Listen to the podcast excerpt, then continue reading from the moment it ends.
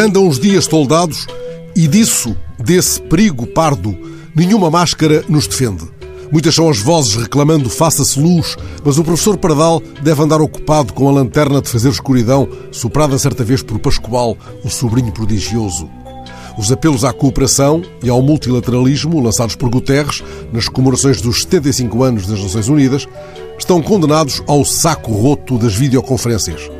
A diplomacia, como lembrou ontem o secretário-geral, precisa de contacto pessoal para ser eficaz. Ora, numa Assembleia Geral sem reuniões bilaterais, ela prescinde, inclusive, dos espasmos de cotovelo. Em Espanha, um partido que se chama Vox decreta o silêncio. Em plena campanha para as eleições primárias, o Comitê Eleitoral do Vox acaba de suspender o direito de reunião dos seus militantes. Todas as reuniões presenciais foram proibidas depois de um encontro convocado por uma das listas para um pub de Alicante. A pandemia parece ser, neste caso, o menos pardacento dos perigos pardos.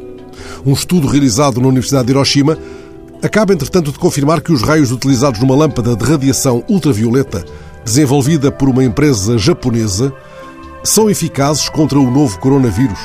Emitindo luz a partir do teto, a lâmpada encosta à parede 99% do vírus e das bactérias que andam no ar num raio de 2 metros e meio. Mais diz a notícia que esta lâmpada é inócua para os seres humanos.